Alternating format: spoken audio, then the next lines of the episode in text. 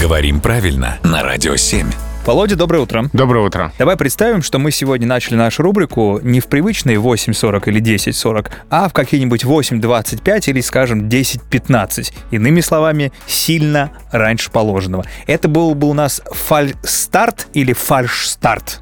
Как правильно? Я услышал фарш старт, да? Это если мы Это третья форма. с завтрака начали, да, э, наш день. На самом деле э, в слове фальстарт нет «ш». Хотя, наверное, хочется там услышать, да, потому что фальш, фальшивый, то есть Как не бы не настоящий. настоящий, да. Да, но тем не менее нет. Фальстарт. Правильно, только так. Это слово пишется слитно, кстати, скажем.